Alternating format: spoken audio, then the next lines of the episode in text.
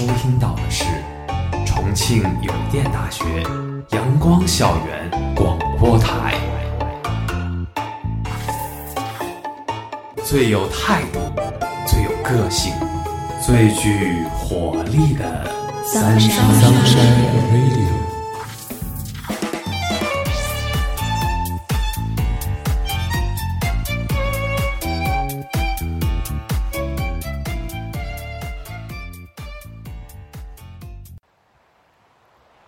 亲爱的听众朋友们，大家下午好，欢迎收听今天的阳光校园广播台，我是主播小妮，我是主播 Vivid。我们今天的节目是心灵之旅。Vivid，你知道四月一号是什么节日吗？我知道啊，四月一号是愚人节嘛。那你知道四月一号前后两天分别是什么节日吗？啊，它前后两天也有节日啊。那当然了，它前后两天啊是两个有关精神健康的纪念日呢。一个呢是今年三月三十一号的世界双向情感障碍日，一个是四月二号的世界自闭症日。这两个节日在今年分别是第七个世界双向情感障碍日和第十四个世界自闭症日。并且啊，这两个节日纷纷登上了热搜，受到了广泛的关注。今天就让我们来更多的了解这些与精神健康有关的疾病，相信你们会有意想不到的收获。双向情感障碍又称双向障碍，是指患者既有躁狂或轻躁狂发作，又有抑郁发作的一类情感障碍。该病是多因素发病，与遗传有关。良好家庭教育的不足、高离异率、家庭冷漠现象，都是导致双向情感障碍的因素。双向情感障碍的发病年龄较早，一般为十五到二十五岁，尤其是青春期极易发病。因为在这一个时期，人的外貌变化、各方面的压力和激素的变化都很大，激素与精神类疾病有很大的相关性。而且，双向通常是既有抑郁又有躁狂发作的一种精神疾病。在躁狂状态时，患者感到极度兴奋和充满力量。在发作的早期阶段，他们可能比平常更友善、活跃、健谈、自信，有洞察力和创造力。但随着情绪的升高，他们可能会经历增加力量和精力，减少睡眠，极度烦躁。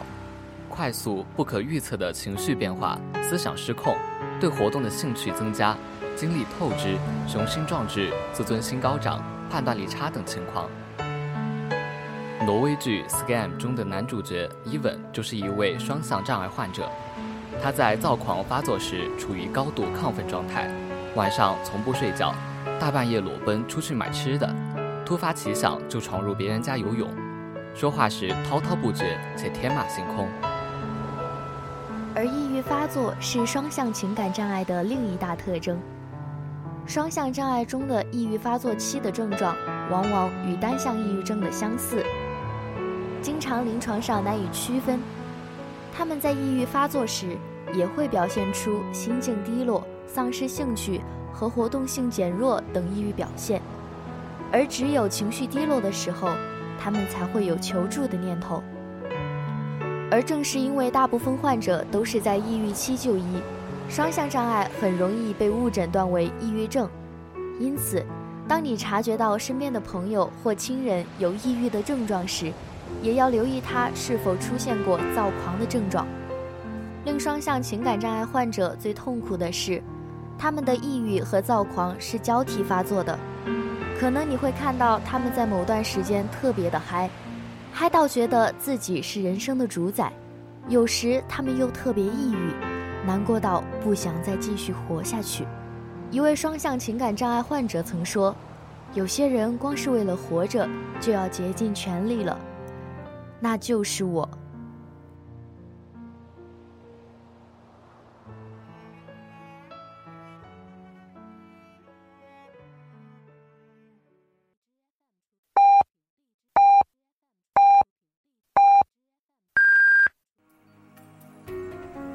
现在是北京时间下午六点，您收听到的是重庆邮电大学阳光校园广播台。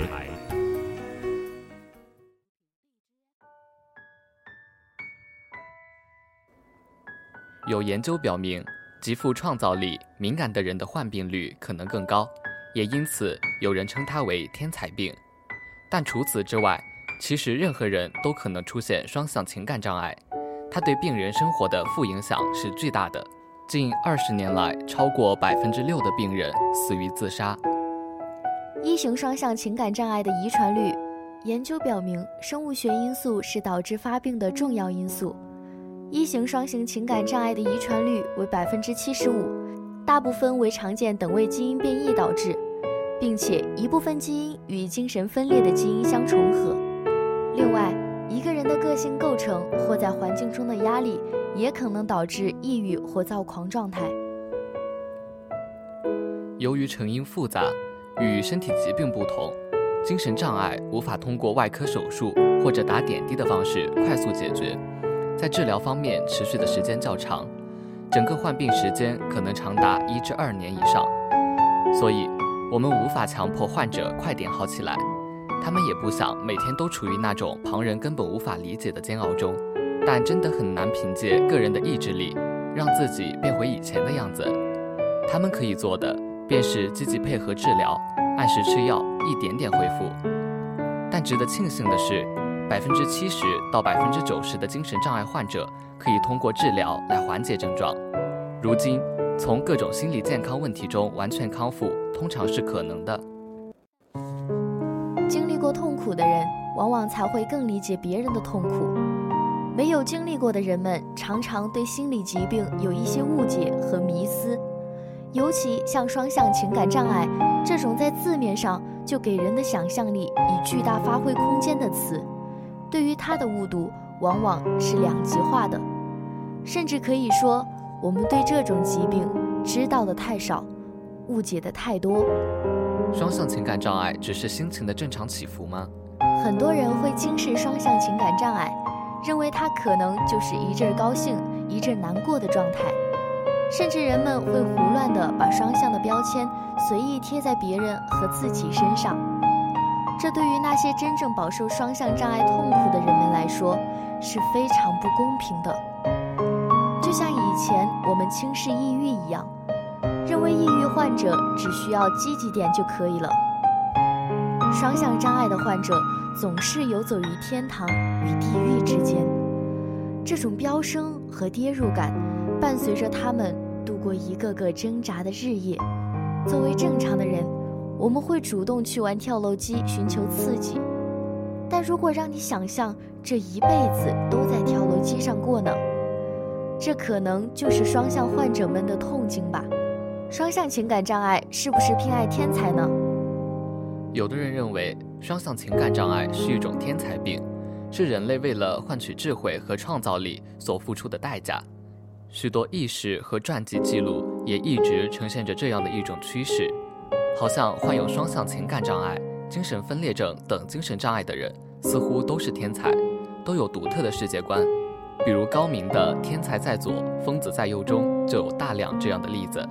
一位美国精神病研究者在《躁郁症与艺术家气质》一书中，列出了一系列可能患有双向障碍的名人名单，其中作家、艺术家和作曲家占绝大多数。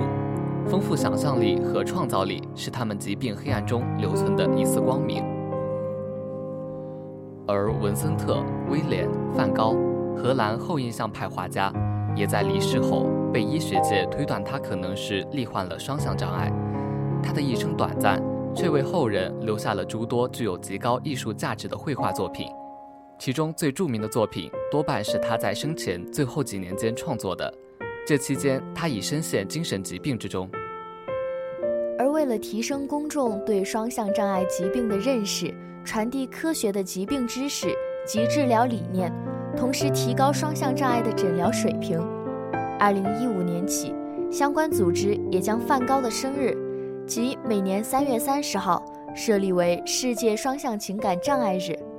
其实，这种做法即使是出于提升大众的认知程度。太过强调名人的概念，极有可能带偏整个方向，也是有待商榷的。双向障碍是很严重的精神疾病，它所带来的痛苦足以将人击倒。这些媒体宣传的天才躁郁患者，是一种幸存者偏差。像南派三叔等这样的公众人物，自曝患有躁郁症，也加深了这种幸存者偏差的印象。虽然能够创作出无与伦比的艺术，听起来极具吸引力，但是双向绝不值得追寻。那双向情感障碍是否存在一个切换情绪的开关呢？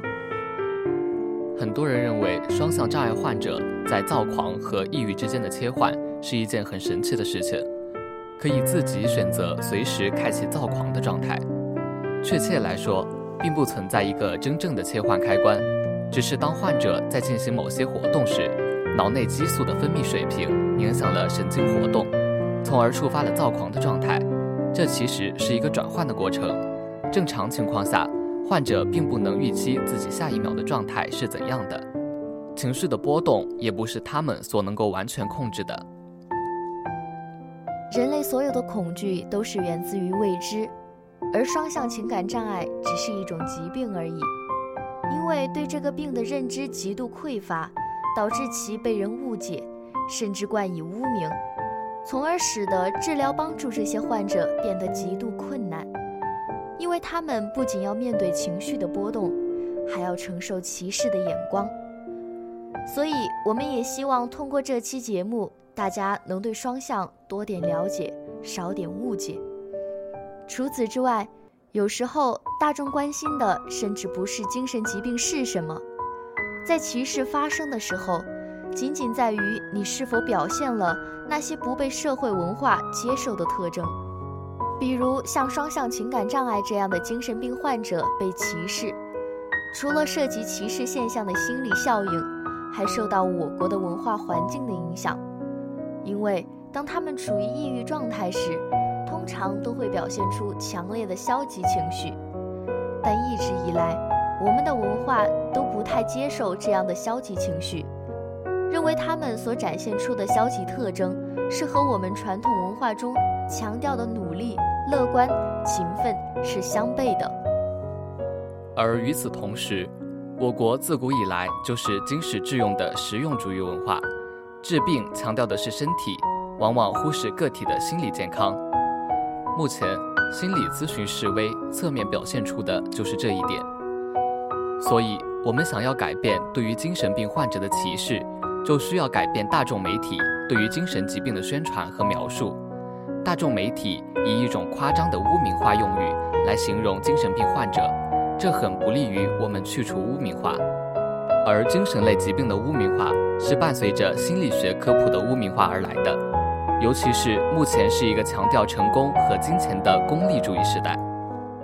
甚至患有精神类疾病的人，因为不被社会认同，可以发生自我污名化的现象。也就是说。实际的精神疾病患者可能远远大于确诊的人数。相反，当我们选择不歧视他们，反而诚心的为他们提供有力的情感支持，这会对于他们恢复病情有着巨大的帮助。因为在我们和精神类疾病患者相处的过程中，我们自身对于他们的不理解所造成的伤害，远远比我们想象中大得多。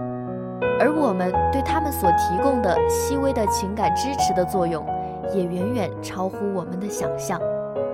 微微的，如果你身边出现了有心理疾病的人，你会怎样去对待他们呢？我觉得我还是会把他们当做正常人一样看待吧。我觉得我会更多的去理解和关心他们。那你遇到这种情况的时候，你会怎样去解决它呢？我觉得我可能跟你一样吧。其实像我们之前提到过的“天才在左，疯子在右”那本书一样，那本书的记者就是和一群心理疾病的人交流。其实他们交流的过程也挺通顺的，没有存在什么交流障碍。所以说，心理疾病的人是可以跟我们好好交流的。他们并不是一种特殊人群，我们不需要远离他们，也不需要与他们之间有什么隔阂，正常的与他们交流就好。只是可能世界观不同，但是我们也并不能要求其他的每一个人都跟自己一样。这个世界不是一个冰冷无情的世界，它需要我们去共情、理解这部分不太一样的人。只要你愿意耐下心来，多用心倾听他们的心声，留心包容他们的做法，就会发现，即使是病痛，也始终遮盖不了他们一颗善良纯粹的心。五十二赫兹鲸也叫世界上最孤独的鲸，是于二十世纪八十年代被发现的。据美国探索频道报道，美国海军从上世纪八十年代开始向科学家们转交他们监听到的鲸类歌声。一九八九年，美国一个研究所的研究人员对这些录音信息进行分析，注意到有一头鲸的声音频率之高，远远超出了其他鲸类。一般情况下，大部分雄性长须鲸或蓝鲸的歌声频率大约在十七到十八赫兹，这个频率太低了。这头雄性鲸，它歌唱的声音频率竟然是在五十二赫兹。二十年来，这只五十二赫兹鲸一直在孤独地歌唱，试图寻觅一个朋友，但它孤独的歌声却没能等到任何回应。这是世界上最孤独的一头鲸。而每个孤独症孩子也都是一只孤独流浪的五十二赫兹鲸，他们因为自身疾病的特殊性，很难与外界正常交流，总是沉浸在自己的世界里，就像不属于这个星球，也因此被称为“星星的孩子”。孤独症又称自闭症或孤独性障碍等，是广泛性发育障碍的代表性疾病，而广泛性发育障碍分为五种，其中。孤独性障碍与阿斯伯格综合征这两种较为常见。孤独症的患病率报道不一，一般认为男女比例约为三比一到四比一，男孩比女孩多上三到四倍，所以平时所见到的自闭症男孩更多。自闭症的定义性特征是：三岁前即有所表现的社交能力和语言沟通能力缺陷，以及重复性的刻板行为。此外，他们还有一些特定的行为标准，比如有坚持同一性、过度依赖惯例、固定模式的语言或非语言行为，或对变化过度抗拒，而极度狭窄固定的兴趣，例如过度关注不寻常物体，长期过度局限于某种兴趣和对感官刺激的异常反应，例如对疼痛、热冷不敏感。迷恋于物体的气味和触感，着迷于灯光等等，也是他们固有的行为标准。但常有人不能理解自闭症患者的行为，认为他们可能是智力障碍。然而，实际上自闭症与智力障碍虽有部分的重合，但需要做出明确的区分。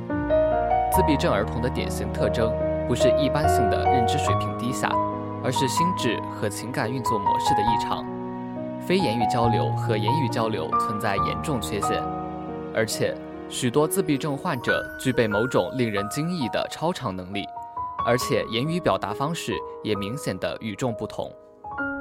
目前医学界普遍认为，自闭症是由于生物因素所致，但究竟是哪一种生物因素，则无从定论。这也说明，导致儿童患有自闭症的因素会有很多种可能。包括病源、途径等。从以往研究中可见，有关自闭症儿童的病因还存在多种因素交互影响的可能。一、遗传因素。研究表明，一些患者存在明显的遗传易感性，同卵双生子之一患有自闭症，另一个的患病几率可达百分之六十，甚至百分之九十。而异卵双生子则只有百分之五的患病几率。结合自闭症的发病率，有研究推测，自闭症及类似行为特征的遗传性达百分之九十。除此之外，直系亲属患病率也受遗传因素影响，自闭症患者的兄弟姐妹患病风险会明显增加。研究者还发现，自闭症孩子的家庭成员出现较多的社交技能。或重复性行为异常，以及某些情感障碍类精神疾患，如躁郁症等。还有理论认为，两个具有重复、刻板、注意秩序和规则等超系统性行为比较明显的人，结婚后更容易生出自闭症的孩子。二、家庭因素。早期的研究者提出了自闭症儿童的父母是冰箱型的父母，这导致儿童在情感上远离父母，退回到自己的内心世界去。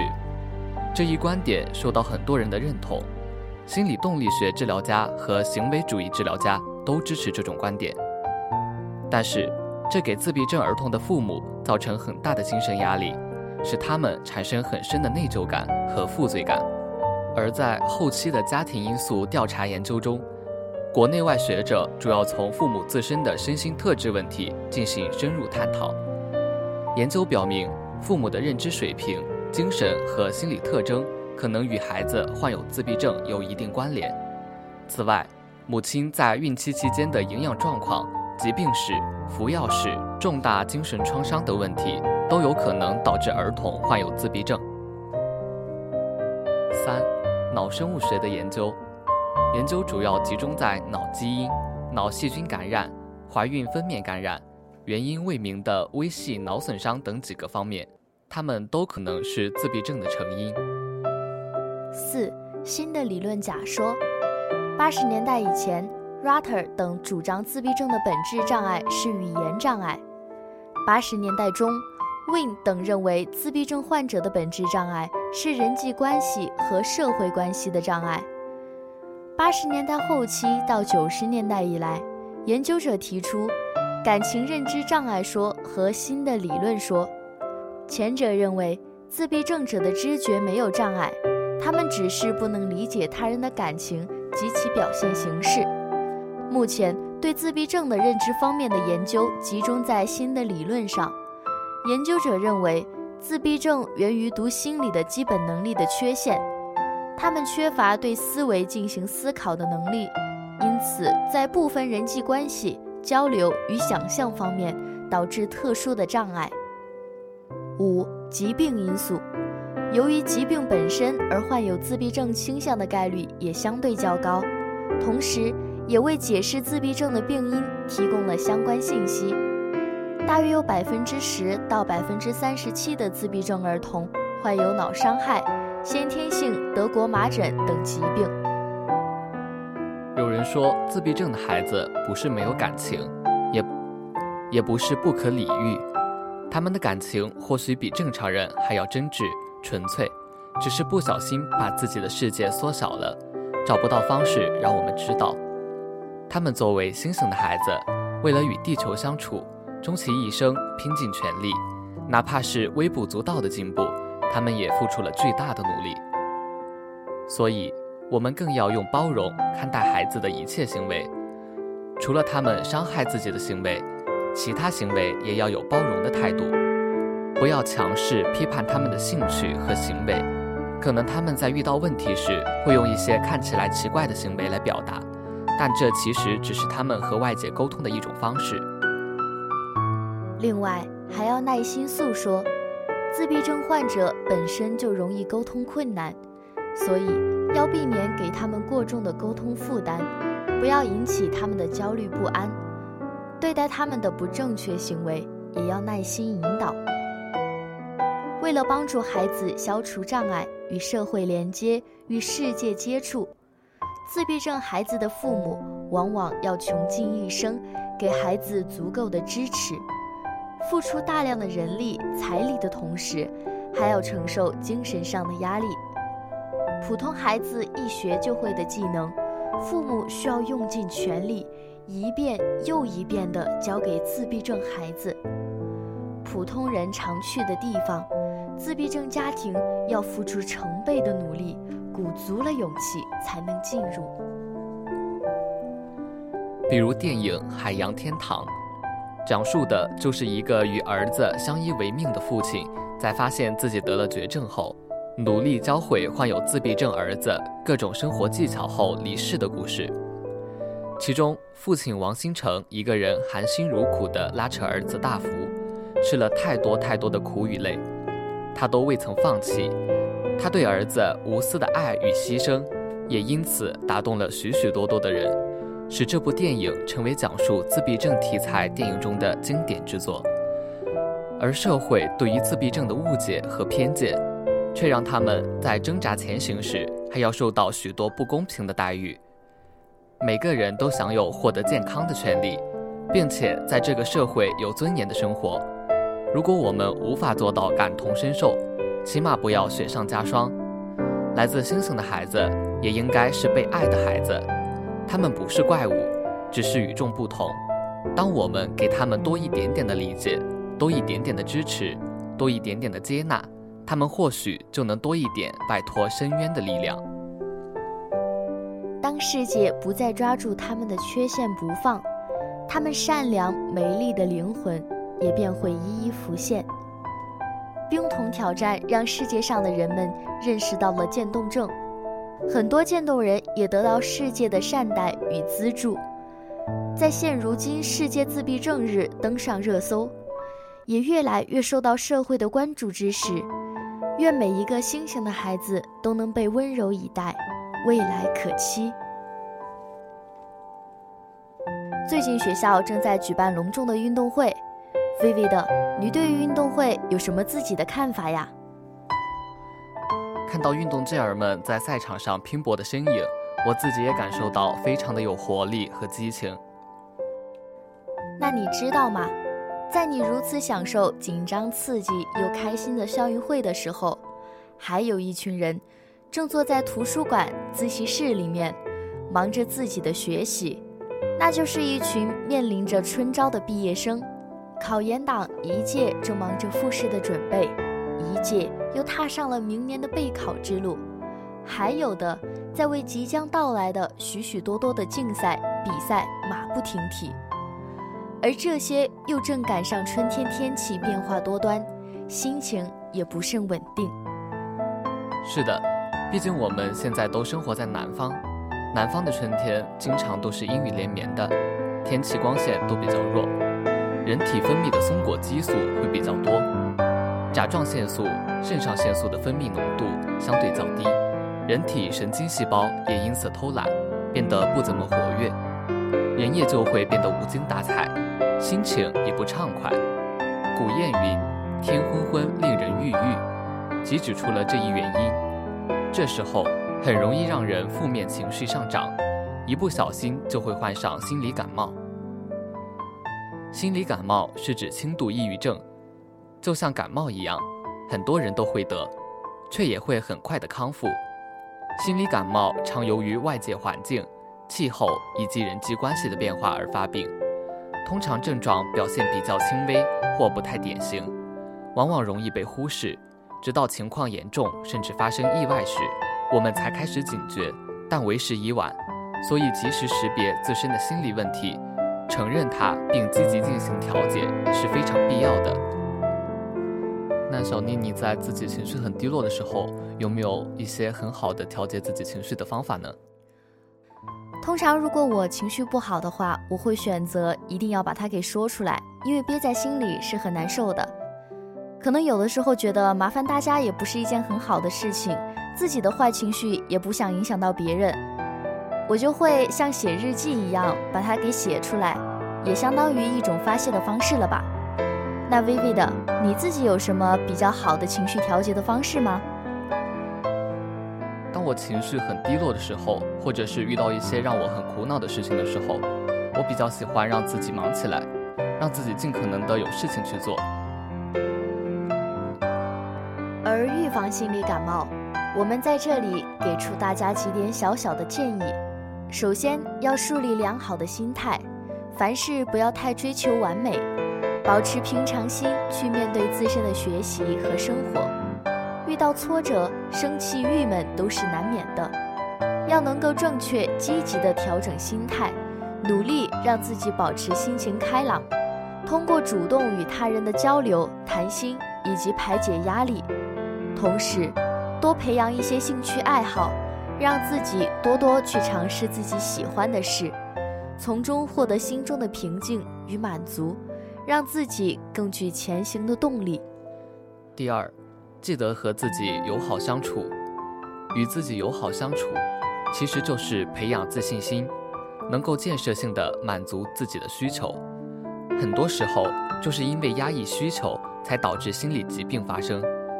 每一个人来到这个世界上，都拥有自己独特的一面，拥有着别人所不能拥有的东西。然而，同样你也不可能获得事事的满足。时常告诉自己，没有人是完美的，相信自己，你会做到更好。然后是要找到正确的减压途径。如果你感到最近一两周压力比较大，心情烦躁，不妨利用学习、工作的间隙试试冥想等方式。如果有条件，还可以配合舒缓音乐一起做。在一呼一吸中，你的紧皱的眉头就渐渐松开了。在情绪低落的时候，还通过大喊、交流、运动等多种形式去宣泄自己的感情，尽量减少悲观情绪的累积。最后，生活节奏要规律。想要一个规律的生活，就少抽烟、喝酒、熬夜吧。其实，有节奏的规律生活可以给予自己很大的安全感，让自己感受到世界的一致性。外在世界的一致性对我们而言尤其重要，因为这么一来，我们的内心才不会产生无所适从的矛盾。因为春季是心理病的高发季。当出现情绪低落时，我们应该及时自我调节；情况特别严重时，一定要寻求专业的心理医生的帮助。希望我们每个人都能为自己积攒足够的心理能量，爱自己，爱世界，成为坚强而温柔的人。今天的节目到这里就结束了，我是主播 Vivid。我是主播小妮。如果你想收听我们的更多节目，欢迎在荔枝搜索电台重庆邮电大学阳光校园广播台。如果你有好的意见或者建议，可以在新浪微博搜索重庆邮电大学阳光校园广播台，或者关注我们的官方微信公众号“重邮阳光校广”，重庆邮电大学阳光校园广播台，更多精彩等你来。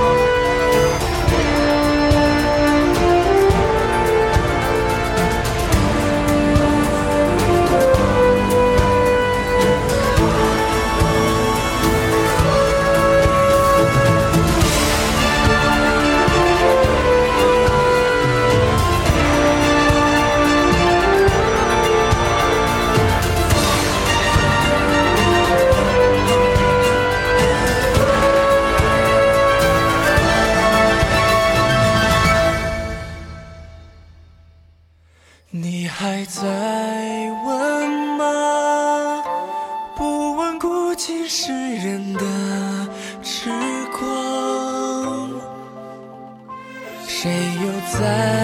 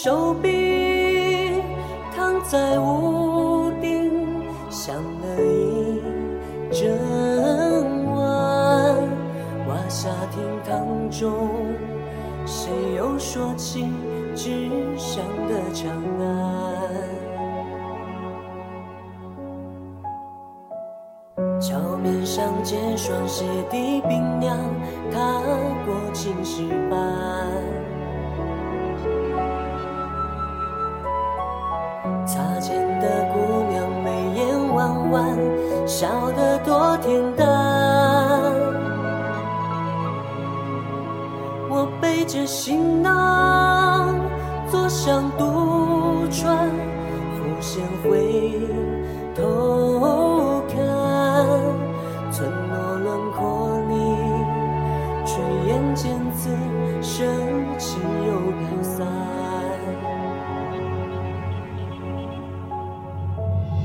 我不敢开始疯狂想。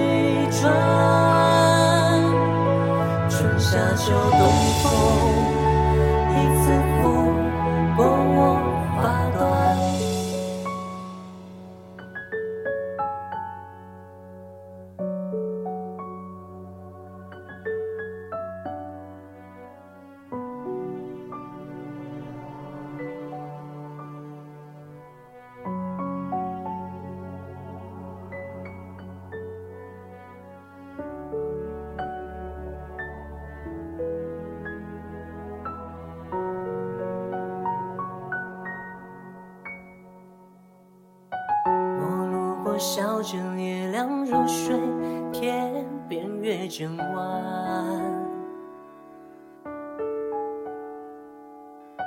路过了江南，看到书生睡在杨柳岸。我路过长街，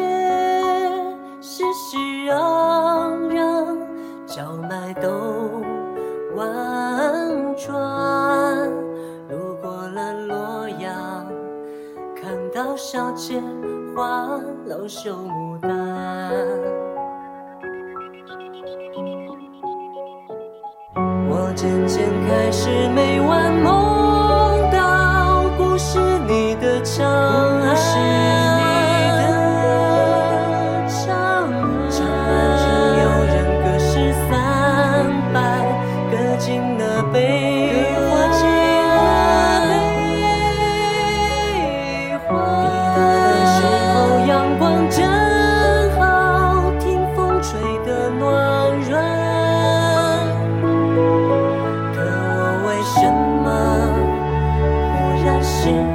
坐在长安？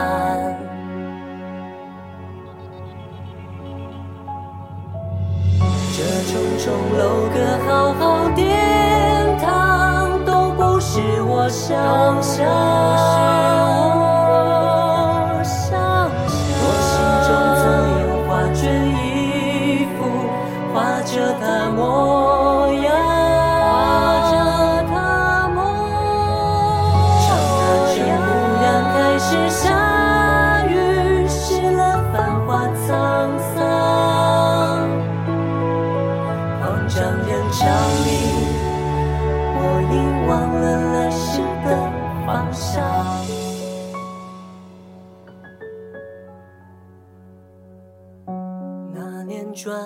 声离去，水声远了河岸。村落是否依然千万里外？我怅然回看。